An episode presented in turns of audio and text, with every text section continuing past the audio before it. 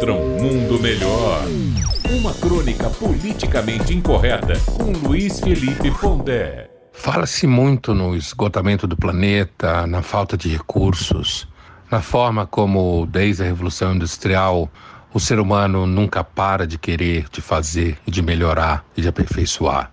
Mas ao mesmo tempo, a gente às vezes não consegue perceber que essa máquina infernal de produção está ligada ao nosso próprio desejo.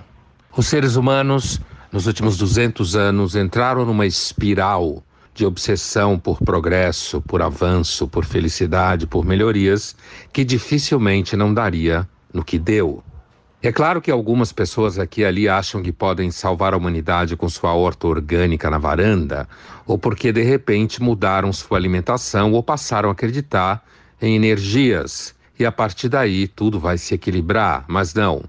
Se há algo de insustentável na experiência humana, é justamente o seu desejo insaciável. Mesmo que a gente tente, das mais variadas formas, conter um avanço desregrado na exploração do planeta, será muito difícil colocar sob controle esse desejo incontrolável que o ser humano tem de avançar, melhorar, ter mais, ter sucesso. Ao mesmo tempo que se fala muito contra o abuso dos recursos do planeta, me parece que o desejo humano funciona de tal forma que ele está disposto a abusar de qualquer recurso, contanto que ele realize os seus sonhos de sucesso. Luiz Felipe Pondé, de São Paulo, para a Rádio Metrópole.